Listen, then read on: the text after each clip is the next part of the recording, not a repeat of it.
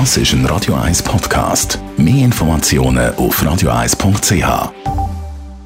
Für einen Cappuccino, es ist Zeit für die Radio 1 Kaffeepause mit der Serafina Loginbühl. Präsentiert von der Kaffeezentrale. Kaffee für Gourmets. www.kaffeezentrale.ch Serafina, wir reden mal über Kaffee aufbewahren. Ist ja auch noch wichtig. Wie soll man Kaffee am besten lagern?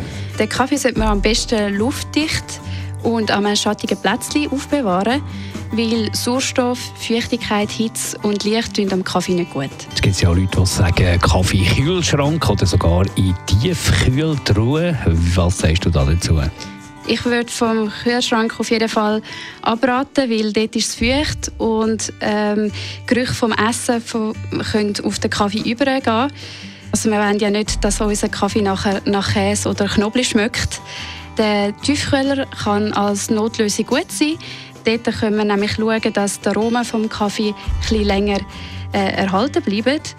Dort würde ich einfach schauen, dass wir den Kaffee vakuum verpackt und in kleine Portionen, so dass wenn wir dann den Kaffee machen, einfach die Portion können rausnehmen und gerade malen können. Wie bewahrst du persönlich den Kaffee daheim auf? Wenn ich Kaffee kaufe, schaue ich, dass ich den möglichst schnell verbrauche, also am besten innerhalb von zwei Wochen. Wenn ich dann den Kaffee aufgemacht habe und die offene Verpackung habe, tue ich die auch immer gerade mit einer Klammer zumachen, dass keine Luft zum Kaffee kommt. Die einen tun auch den Kaffee in einen Vakuumbehälter abfüllen. Das ist auf jeden Fall auch eine gute Idee. Äh, mein Tipp ist, kleine Mengen zu kaufen, das in Bohnenform und dann jedes Mal den Kaffee frisch mahlen, wenn man einen Kaffee macht.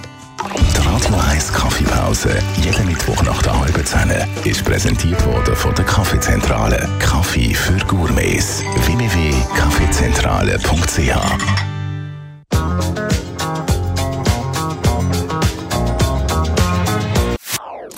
Das ist ein Radio 1 Podcast. Mehr Informationen auf radio1.ch.